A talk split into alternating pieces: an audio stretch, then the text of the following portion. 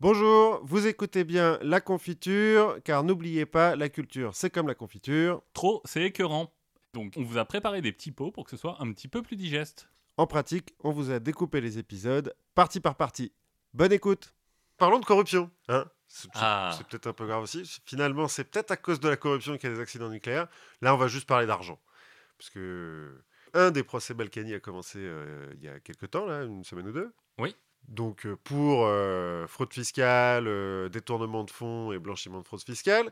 En France, c'est assez régulier. hein, euh, les, les- les procès pour corruption, Cahuzac, Guéant, Sarko qui va peut-être y passer bientôt. Plus tout ce qui se passait avant.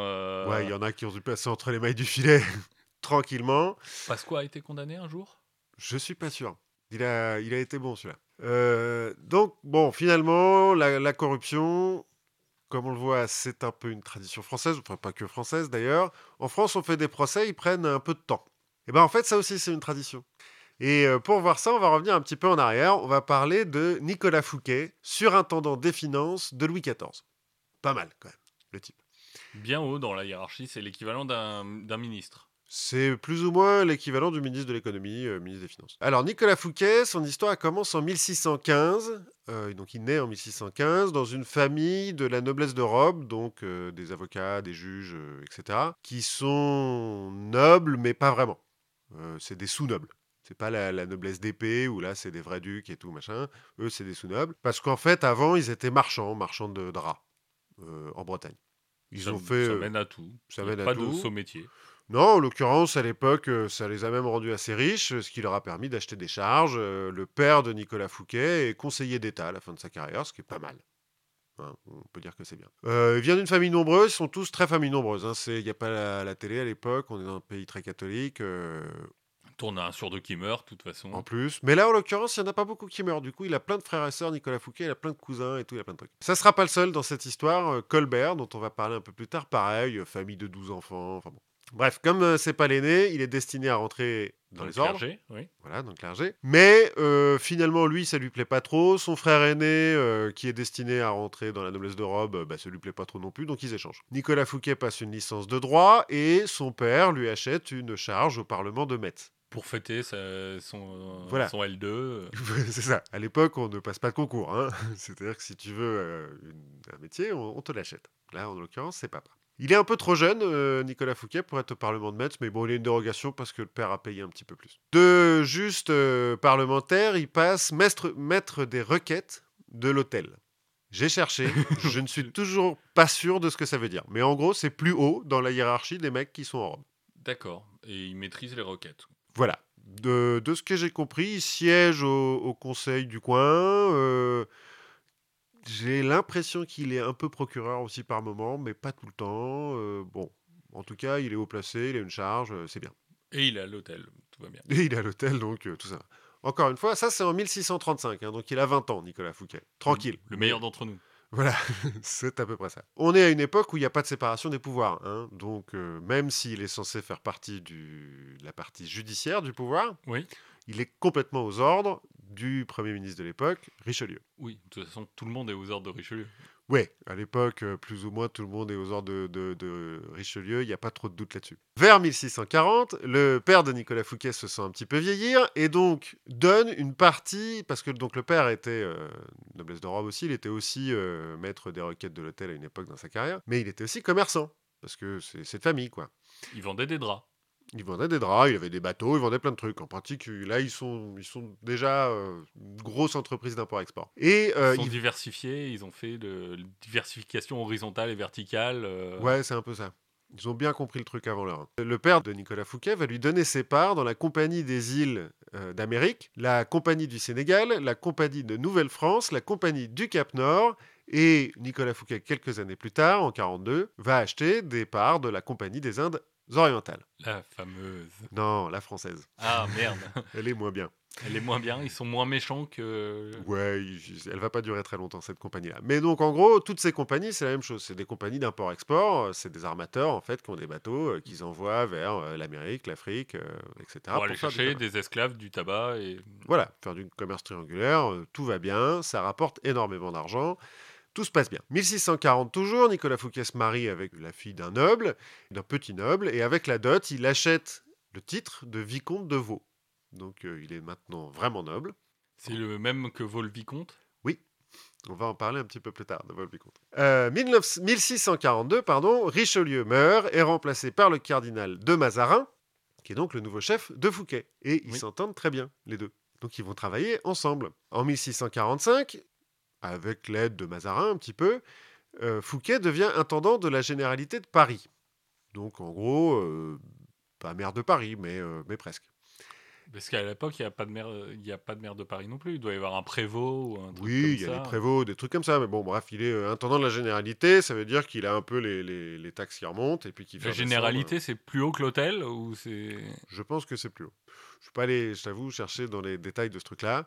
L'important, c'est qu'il a en charge une partie de l'approvisionnement de Paris. Or, il se trouve qu'en 1645, il y a lieu la Fronde, Oui. une révolte des nobles contre le pouvoir euh, de Louis XIV, qui est pour l'instant euh, enfant, donc contre la régente en fait. La régente, c'est Anne d'Autriche. C'est pas vraiment elle qui a le pouvoir, c'est surtout Mazarin hein, qui fait tout. Et puis elle, elle cumule le fait d'être à la fois une étrangère et une femme. euh, Du Ouais. coup, euh, Et des vieilles en plus, puisque c'est la mère d'eux. Enfin bon, il n'y a rien qui va pour elle. Donc c'est Mazarin qui euh, gère tout. Les frondeurs font le siège de Paris, euh, notamment pour euh, essayer de virer Mazarin.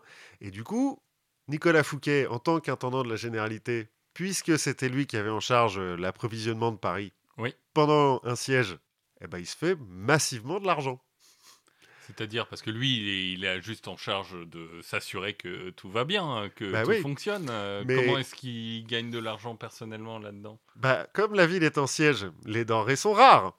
Comme lui, il a les denrées, eh ben, il les vend plus cher, à ceux- aux plus offrants. Alors, certes, c'est pas lui qui est censé les vendre, mais il, il- c'est quand même lui qui dit où est-ce qu'elles vont. Donc, Oui. euh, pot de vin, donc euh, argent. Il se fait énormément de fric à ce moment-là, parce que, notamment, donc, alors ça dure quelques années, cette Oui, histoire. mais c'est un le- bienfaiteur du peuple, du coup. Oui, si on veut. euh, ou un ça- profiteur de guerre, euh, faut, faut voir. De toute façon, ça, c'est même... les deux faces de la même pièce. Oui, plus ou moins. Bon, le siège de Paris, il dure pas euh, si longtemps que ça. La fronde, ça dure quelques années, mais bon, euh, ça, ça, ça va, ça vient, quoi. C'est pas non plus une guerre civile. Ce qui fait qu'en 1650, avec l'argent qui s'est fait pendant le, le siège, il achète, toujours, la charge de procureur général du Parlement de Paris.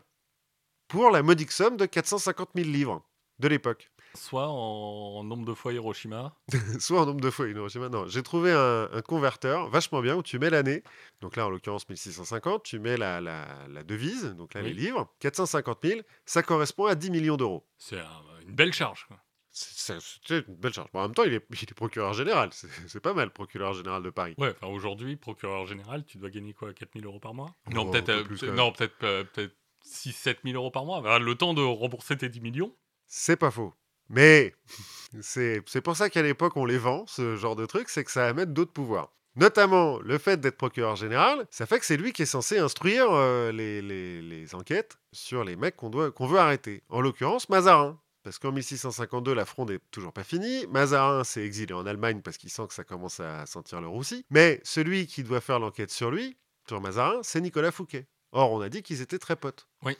On a dit aussi que Nicolas Fouquet avait beaucoup de frangins. Il en a notamment un, Basile, qui est abbé, l'abbé Fouquet, et qui en plus euh, d'être abbé, est aussi chef de la police secrète de Mazarin.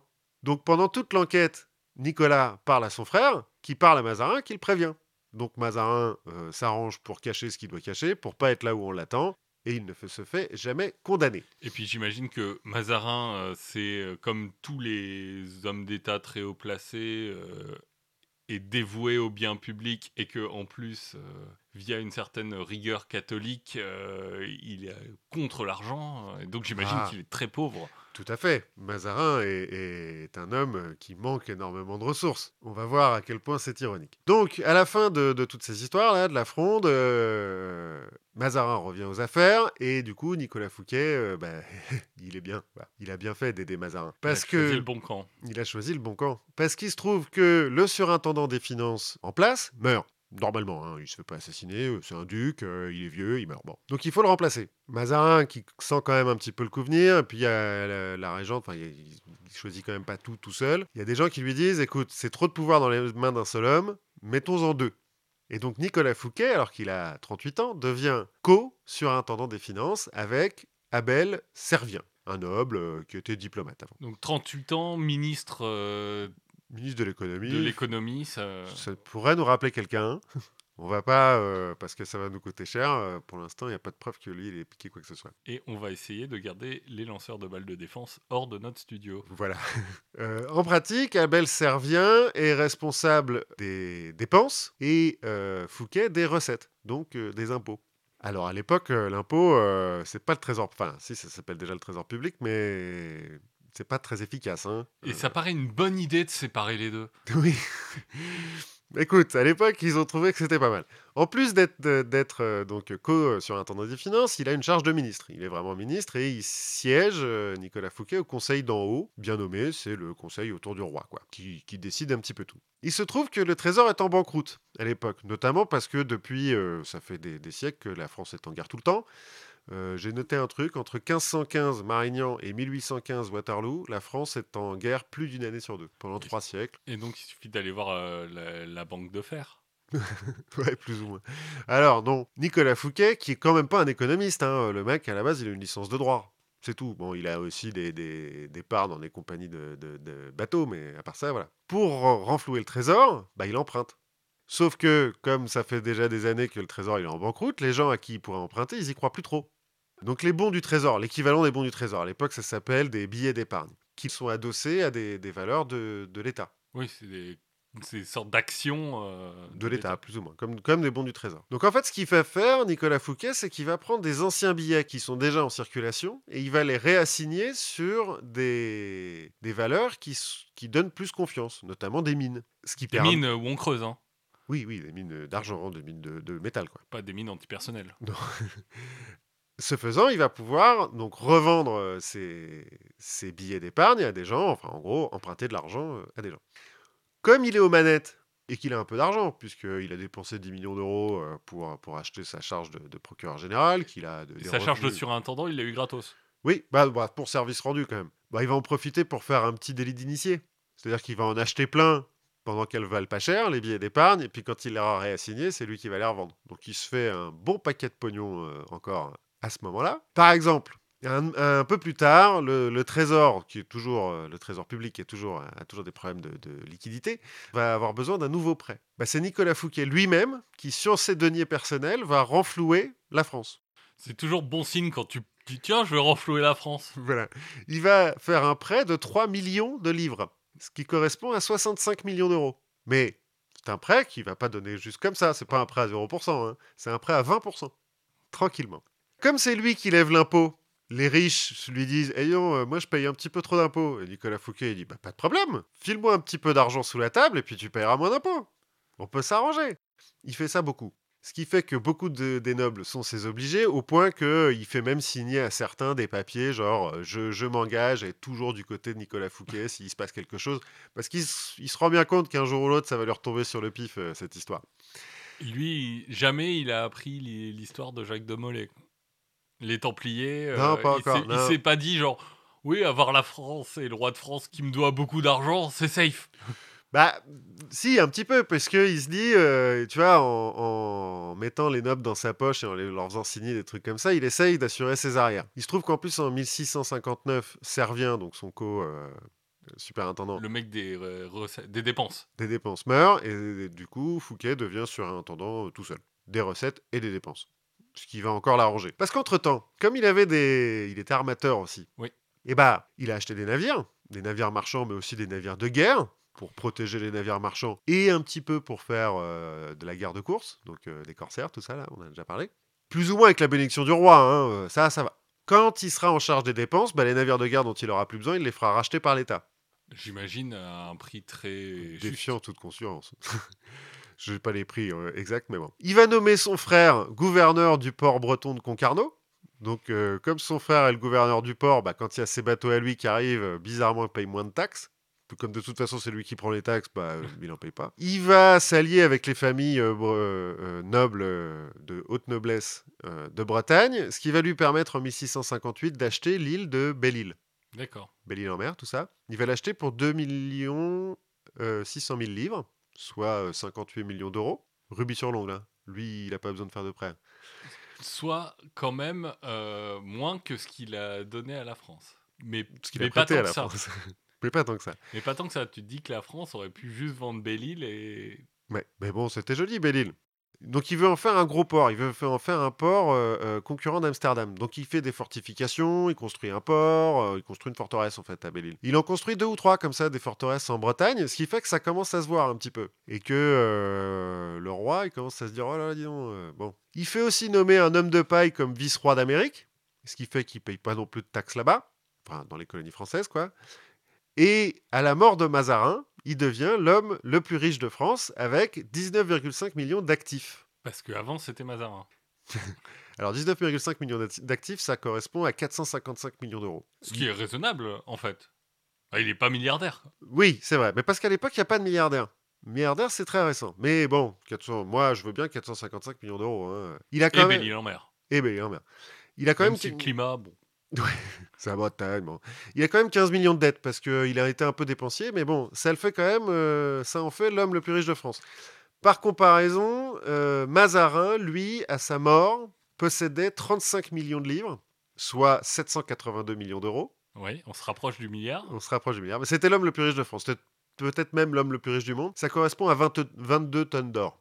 Ce qui est pas pratique quand tu vas faire tes courses. Non, certes. La différence de, entre Mazarin et Fouquet, par exemple, c'est que Mazarin, comme il c'est un homme d'église, que officiellement il n'a pas de descendance, et qu'il ne peut pas vraiment être un seigneur euh, local, il n'a pas de terre, ou peu. Oui. Enfin, en tout cas, ces terres appartiennent à l'église. Donc, euh, en fait, toutes ces 35 millions-là, la plupart euh, de ces 35 millions, c'est en cash qu'il les a. Sous son matelas. Voilà, il a une Les, petite, 22 euh, les, les 23 tonnes d'or, il dort dessus. 22, euh, 22 tonnes, s'il te plaît. Tu peux te faire un trip à la Picsou.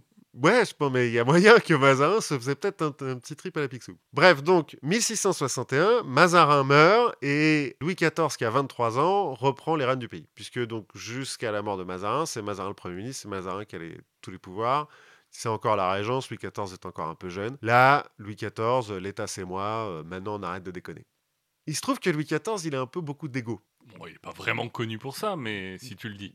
je, je, oui, comme ça, je, mets mon, honneur en jeu. Je pense que Louis XIV avait beaucoup d'ego. Quand il se rend compte que Fouquet a fait construire à Vaux-le-Vicomte le plus beau château de France, qui est énorme, parce que ben, Versailles, c'est encore un, un pauvre... euh, Oui, c'est un, un mot avec des bergers, quoi. Ouais, c'est une maison de campagne. Enfin, Il y a déjà un petit château, mais mais il n'y a pas encore le palais. Quoi. Pour l'instant, il n'y a que Vaux-le-Vicomte. Euh, Fouquet a engagé les plus grands architectes. Le nôtre a fait les jardins. Enfin, c'est- absolument incroyable. Que là-bas, il y fait les plus belles fêtes. Avec Molière, avec La Fontaine, avec... euh, il dépense sans compter. Et que Fouquet a la moitié des îles de Bretagne fortifiées et la moitié des nobles qui lui doivent euh, beaucoup d'argent. Louis XIV se dit non, là ça commence à faire beaucoup.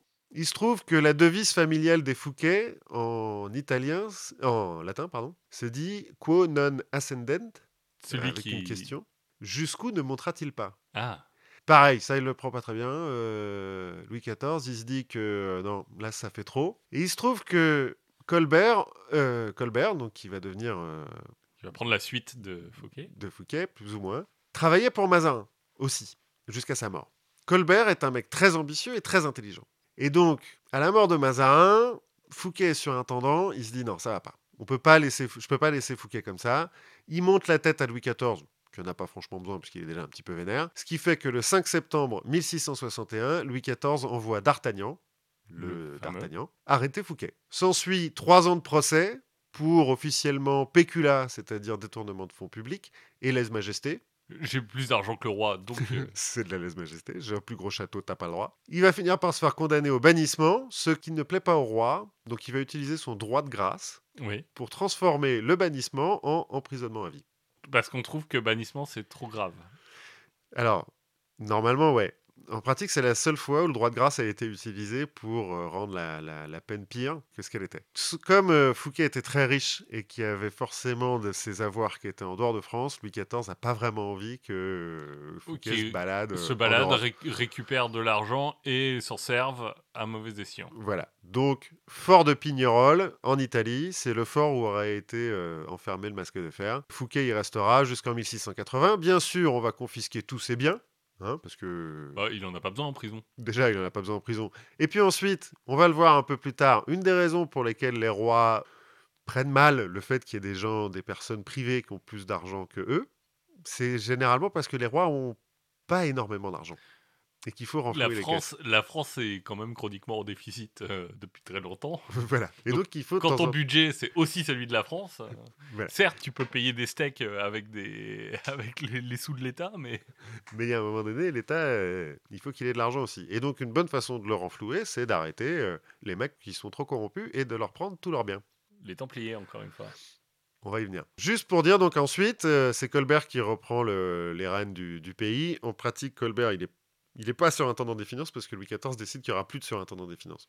Mais Colbert, il est ministre de tout. À part la guerre et les affaires étrangères, il est en charge de tout. Et les affaires étrangères, c'est son frangin. Donc bon. Colbert va aussi s'en mettre un petit peu dans les poches, mais seulement pour 4,5 millions de livres. Donc ça va.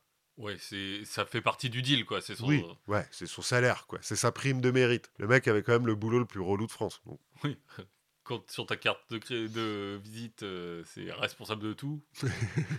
tu dois pas très bien dormir. Ben bon, voilà, Colbert l'a un peu mieux géré. Mais si Nicolas Fouquet avait connu l'histoire, enfin, de l'époque, il aurait peut-être pu prendre, euh, Faire un peu gaffe. faire un petit peu gaffe et s'inspirer de l'histoire de Jacques Coeur, dont j'ai déjà parlé une fois comme ça. Jacques Coeur, c'était le grand argentier de Charles VII, à la fin de la guerre de Cent Ans. C'est un type qui est né à Bourges euh, dans une famille de, de marchands pelletiers. Donc un mec qui vendait des fourrures. On reste, on reste dans le. Et pas des pelles. Non, du tout, du tout, du tout. Euh, un mec qui vendait des fourrures, on reste dans le, dans le tissu quand même un peu, Dans la fripe dans la fripe, ouais, si on veut. Donc il vient de- de- d'une famille un peu CSP+, quoi, mais euh, il est pas noble. Il commence comme euh, maître des monnaies de Bourges, c'est-à-dire le mec qui est censé frapper les monnaies. On lui file l'argent métal et il est censé en faire de- des pièces, Mais que à Bourges. Mais que pour la ville de Bourges. À l'époque, euh, c'est la guerre de 100 ans, de toute façon, euh, le reste de la France, c'est pas la France. La France, c'est plus ou moins Bourges, quoi, et ses environs. Comme tous les mecs à l'époque qui sont censés faire ça, on leur dit, euh, ouais, il faut qu'il y ait, euh, je dis un peu n'importe quoi, 5 grammes d'argent dans chaque pièce. Bon, bah, en fait, ils en mettent 4 et puis ils gardent un gramme d'argent. Enfin bon, détournent un petit peu de fric comme ça. Ce qui va lui valoir une amende en 1429, mais finalement, c'est pas si grave parce que. Oui, euh, parce que lui, j'imagine que lui va dire bon, en fait, dans la pièce, il faut qu'il y en ait 4 et vous me gardez un gramme. Euh, le mec qui le mec qui vraiment fait le truc va dire bon en fait je vais en mettre 3,5 euh, je vais lui donner un gramme euh, je, je vais en garder 0,5 j'imagine que Certes, y a. tout le y a- monde se sert au passage Tout le monde se sert au passage, mais là, en l'occurrence, si lui n'est- n'écope que d'une amende, c'est parce qu'il est encore très jeune et que c'est pas lui qui est aux manettes. Il y a un autre mec qui est aux manettes. Mais ce mec aux manettes lui apprend les, les rouages du métier, comme on dit. Et puis, à la cour de Bourges, comme le roi Charles VII s'est fait virer, enfin, il est même pas encore roi, peut plus être à Paris, euh, en fait, il se réfugie à Bourges. Il se rencontre à ce moment-là, et Jacques Coeur étant quelqu'un de très intelligent, il fait une bonne impression à Charles VII, qui se dit on va juste lui filer une amende, on va peut-être en avoir besoin de ce mec-là. Euh, ça, c'est en 1429. En 1432, il part au Moyen-Orient, il découvre euh, les, richesses du Moyen-Orient et il se dit que ça serait quand même vachement bien de faire du commerce avec eux. Parce qu'il a bien compris la mondialisation, Jacques Coeur. Donc quand il revient, il achète des bateaux, il se base à Montpellier, il commence à faire du, Du du commerce. en. Méditerranée, l'import-export, voilà, c'est ça. Et euh, il met en place en fait des comptoirs, d'abord dans toute la France et ensuite dans toute l'Europe. Des comptoirs qui sont en fait des entrepôts dans lesquels il, en, il, il il met ses, ma- ses marchandises et voilà, il- ce qu'il achète en Europe, et puis ensuite il les envoie par bateau en Orient, et puis en Orient il rachète d'autres trucs, il ramène, et puis à chaque fois il se fait du fric, euh, de l'import-export, normal. Charles VII se souvient de lui, en 1435 le fait maître des monnaies de Bourges, puis de Paris, donc euh, toujours le même truc, hein, il récupère un petit peu d'argent métal à chaque fois. Ce qu'il faut savoir à l'époque, c'est qu'au Moyen-Orient, il y a beaucoup d'or, mais il n'y a pas beaucoup d'argent. Et en Europe, il n'y a pas beaucoup d'or, mais il y a raisonnablement beaucoup d'argent. Du coup, il envoie de l'argent métal au Moyen-Orient, qu'il achète en or qu'il échange contre de l'or, qu'il ramène en France, et donc à chaque fois il se fait des bénéfices, euh, machin, machin. Il n'a pas le droit d'envoyer des pièces, parce que ça c'est interdit par le roi. Mais l'argent métal, ça va. Mais comme il émet des monnaies, bah, de l'argent métal, il y en a plein. Donc voilà, il va profiter de son argent pour acheter des mines d'argent au, au bout d'un moment. Bah, tant qu'à faire hein, Tant euh, qu'à faire, ça va plus vite. Et en 1439, il est nommé grand argentier du roi Charles VII. parce que du coup c'est lui qui achète la- son propre argent euh, Alors non, non, non, grand argentier, ça n'a plus rien à voir avec l'argent métal. Et c'est pas non plus ministre de l'économie. En fait, le grand argentier, il gère les magasins royaux. C'est-à-dire que la couronne achète un certain nombre de, de- de produits de luxe, Mhm. et c'est le grand argentier qui va leur vendre aux nobles, aux gens qui en ont besoin.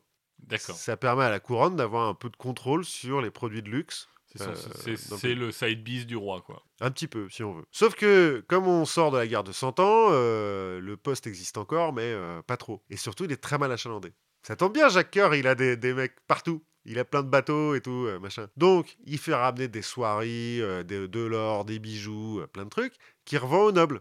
Puisque la guerre de 100 ans est plus ou moins gagnée, les nobles euh, recommencent à faire ripaille. Charles VII s'est fait sacrer euh, roi à Reims, Jeanne d'Arc, tout ça Oui.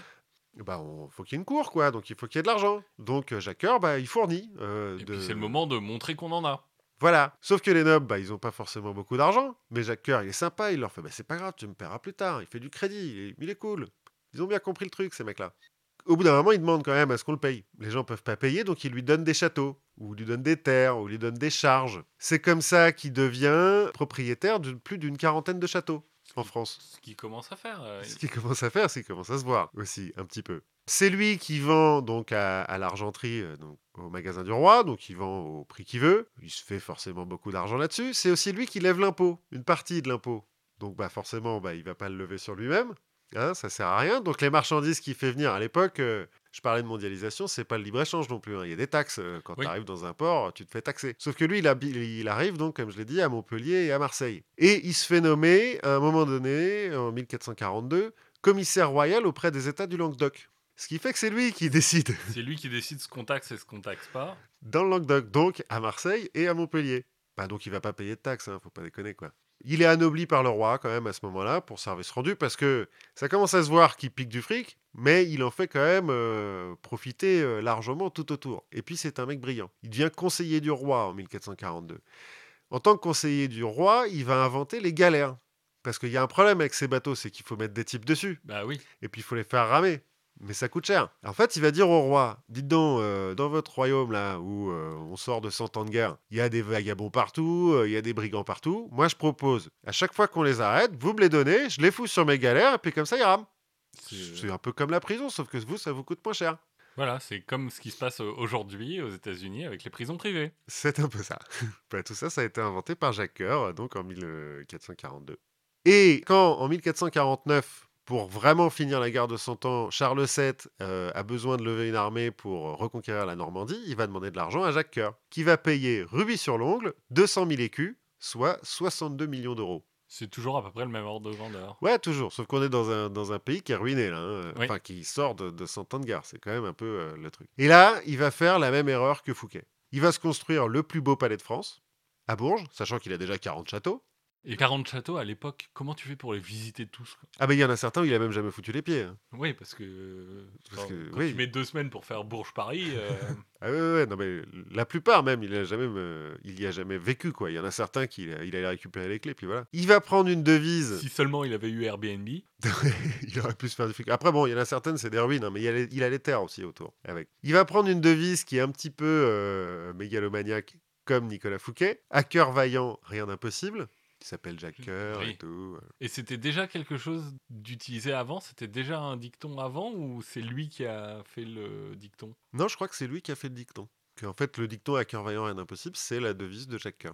Et il va faire une euh, peut-être sa plus grosse connerie, c'est qu'il va être, euh, va devenir un ami très proche d'Agnès Sorel, qui est la favorite du roi. Agnès Sorel, euh, je sais pas si tu connais euh, un tableau donc de, de cette époque-là d'un certain euh, Jean Fouquet, aucunlien, euh, La Vierge à l'été, où tu vois une, une nana très très pâle avec les cheveux qui remontent très haut sur les épaules et un sein qui sort, très rond. Hein, Ça me dit rien.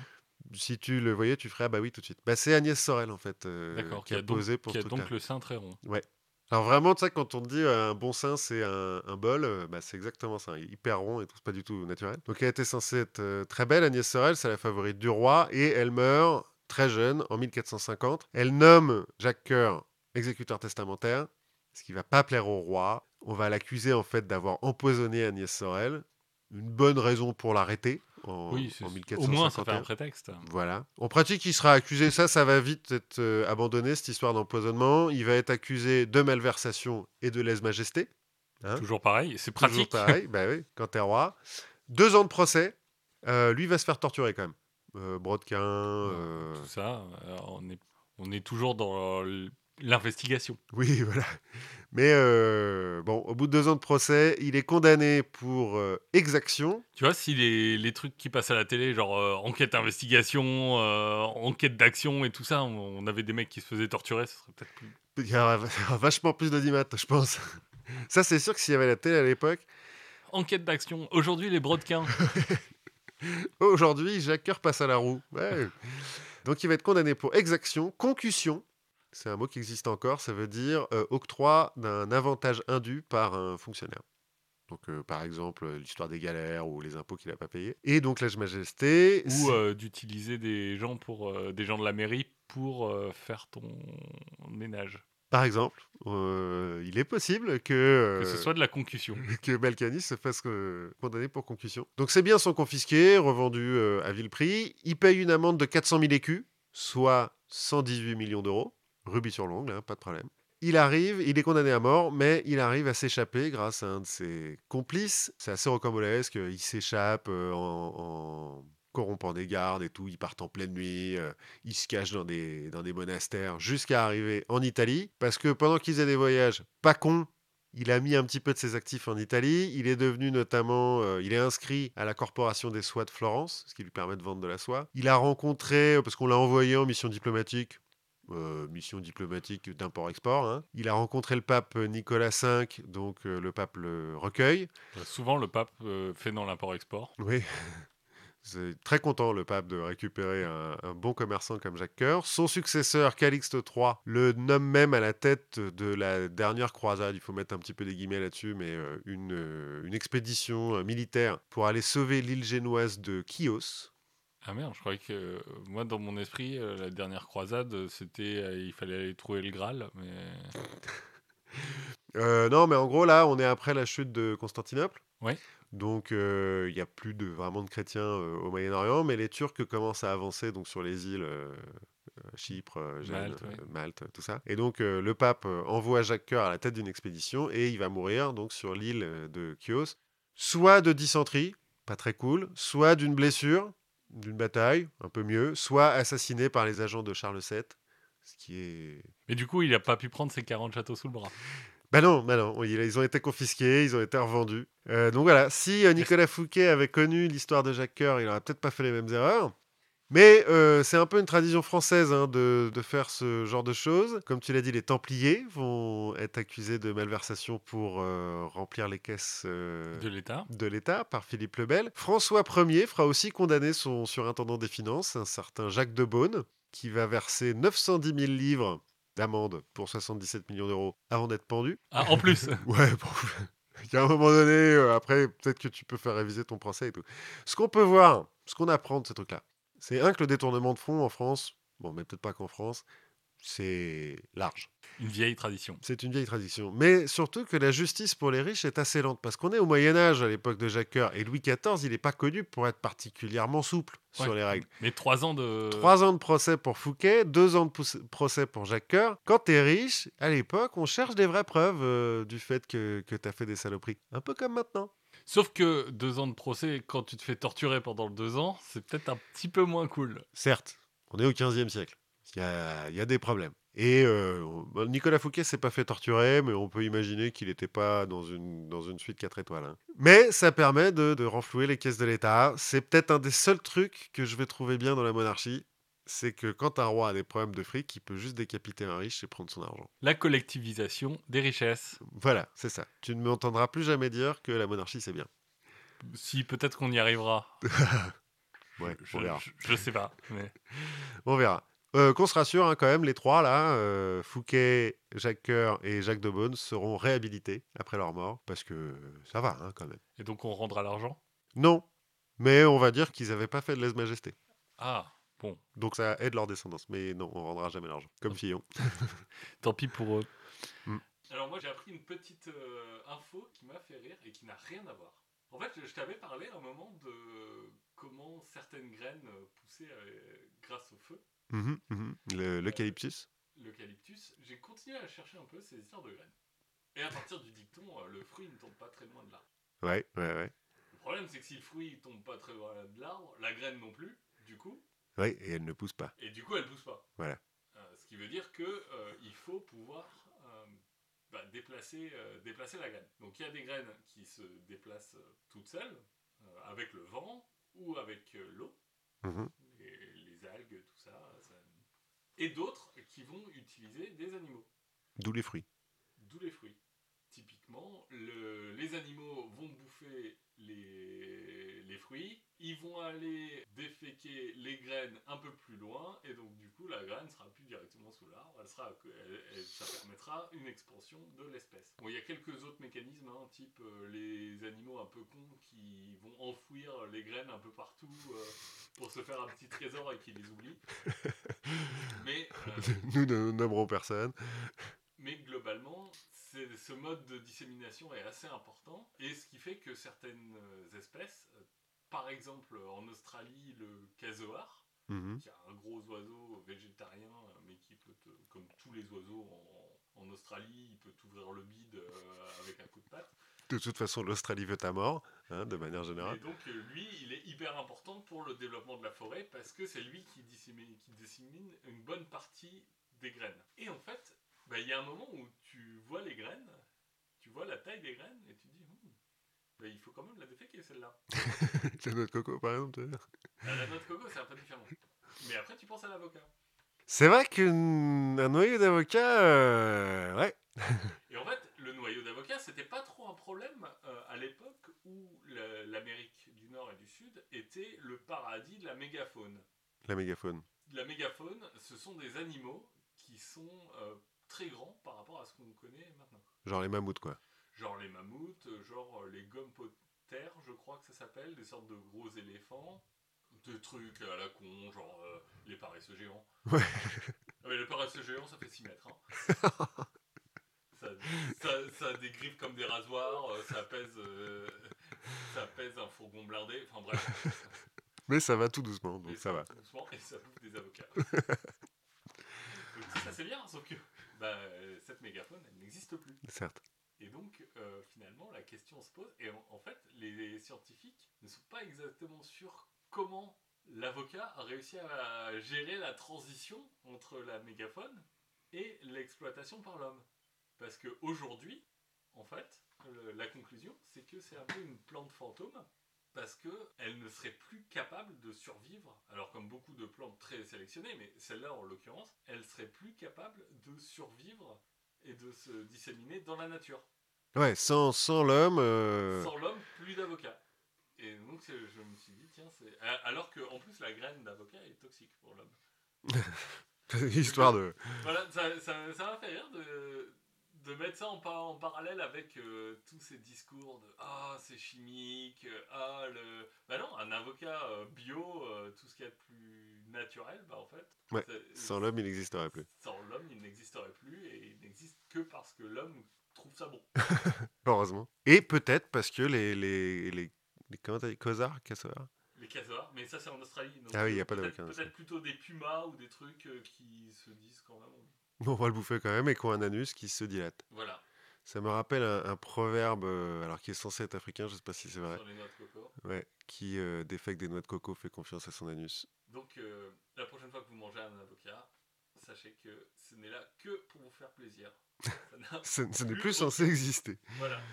Euh, moi, je voulais vous. Je suis tombé sur une histoire mignonne. Parce que euh, on parle de- d'accidents nucléaires, de corruption, euh, de, de plantes qui vont disparaître. Moi, je suis tombé sur l'histoire du caporal Wojtek de la 22e compagnie de ravitaillement d'artillerie du 2e corps d'armée polonais.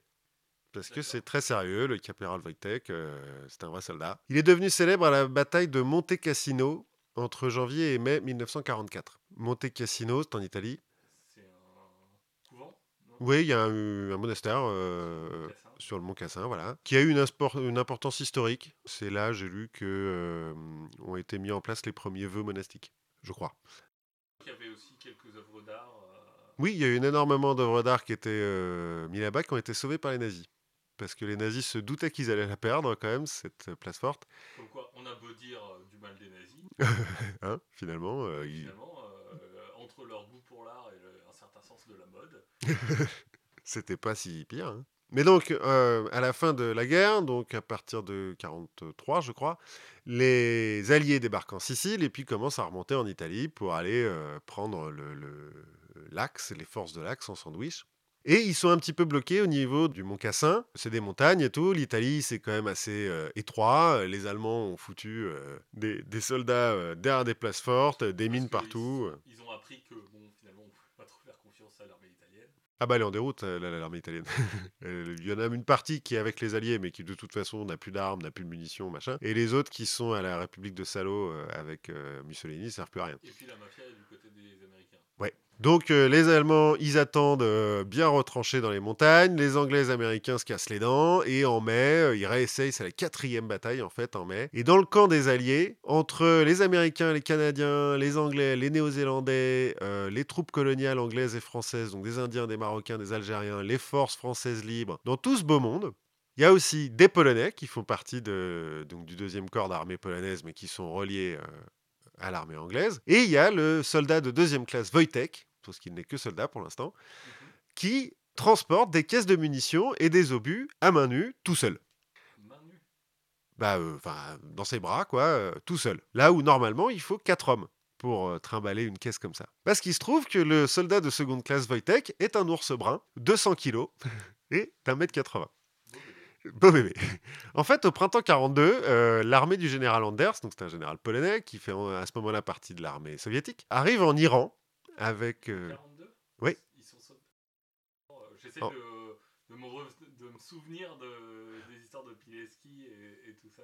Ah, en fait, euh, il fait partie de l'armée polonaise de l'Est. Au début de la guerre, les, les- les soviétiques ont envahi l'Est de la Pologne. partie de la Pologne. Et bah, l'armée qui était là, ils les ont embauchés. Quoi. Et donc ils arrivent en Iran, donc c'est ce bout d'armée polonaise, avec des civils, des réfugiés polonais. Et dans la ville de Hamadan, des soldats trouvent un jeune Iranien qui a, trouvé un ourson. La mère a été tuée par les, des chasseurs, c'est un peu Bambi, quoi. Et donc ils trouvent un ourson. Il y a la fille, non la nièce, pardon, d'un général qui fait partie des civils, qui trouve que c'est vachement mignon l'ourson, qui dit aux soldats récupérez l'ourson, les, ours- les, les soldats achètent l'ourson aux jeunes Iraniens, ils le font bien, et euh, ramènent l'ourson dans le camp. Et puis il le trouve vachement bien. Alors il lui donne euh, du lait concentré dans des anciennes bouteilles de vodka, ce qui fait que l'ours devient un peu alcoolo. Ils lui apprennent pas à danser? Non, euh, ils lui font euh, boire de la bière, ils l'apprennent à fumer des cigarettes. Alors en pratique, ils les fument, mais ils les mangent euh, surtout. Ils mangent du miel, enfin, ils man- mangent des rations comme les autres. Ils lui apprennent à saluer. Quand tu lui fais le salut militaire, il fait le salut militaire. Il devient en fait la mascotte du, régiment. Il boit du café le matin, euh, il dort avec les soldats quand il fait trop froid. Enfin, c'est vraiment un ours, euh, machin. Avec euh, le corps d'armée, là, il va traverser la Syrie, la Palestine et l'Égypte. Et ensuite, le corps d'armée doit prendre des transports pour aller débarquer en Italie. Sauf que les transports sont anglais. Et la règle veut que sur les transports de troupes anglaises ne peuvent monter que des soldats. Et pas des civils, et pas des mascottes. notamment des ours. Du coup, l'armée polonaise s'est dit pas de problème, c'est un soldat de seconde classe, ils vont lui donner euh, une solde, un numéro de matricule et un rang officiel. Et arrivé à la bataille de Monte Cassino, comme il voit ses copains euh, soldats euh, trimballer des caisses, et ben il prend des caisses, lui, lui tout seul, et il les trimballe aussi, il les amène euh, là où il doit les amener. Et donc pour service rendu, il sera fait caporal. Et ben, je crois qu'il y a plusieurs animaux qui, ont, qui ont dû. euh, Ouais, c'est possible, mais ça doit être marrant de voir un, un ours trimballer avec des obus. Et ils sont gros, hein, les obus, c'est des obus de canon. euh. Ouais, c'est plus marrant que de voir un requin avec un rayon laser. ou- Bah, disons que, ouais. Là, moi, je m'imagine que l'ours, il est cool, tu vois. Oui. En plus, ils lui le font bouffer euh, végétarien. Donc, euh, il attaque pas les hommes et tout. il est hyper cool, cet ours. Dit, bon. Et il a fini. Il a fini aux eaux d'Édimbourg. D'accord. Parce que après la guerre, euh, les, les- le- le- Les Polonais. se la compagnie d'artillerie, là, ils sont, ils sont envoyés en Angleterre. Et puis, euh, bon, ils sont démobilisés, les mecs. Ils laissent l'ours là-bas. Et puis, c'est le zoo d'Édimbourg qui le récupère. Il mourra, il fera 400 kilos quand il meurt. Euh, non, 400 livres, donc 200 kilos. Donc bien nourri, un beau bébé. Un beau bébé, euh, et puis un, un héros de guerre. Il y a des, donc, des statues à son effigie à Édimbourg, en Pologne et en Italie, je crois. Et ben écoute, euh, on a appris plein de trucs. On a appris plein de trucs. On a essayé de vous les raconter. Euh, Je crois qu'on a bien fait. Et du coup, bah, il vous reste plus que vous à passer un bon moment, à sourire à la vie et à regarder les armes nucléaires qui se baladent au-dessus de votre tête, Et regardez Tchernobyl, c'est très très bien. à regarder Tchernobyl, à nous envoyer des likes des commentaires, euh, tout ce que vous voulez. Et puis on se retrouve la prochaine fois. Ouais, à la prochaine fois.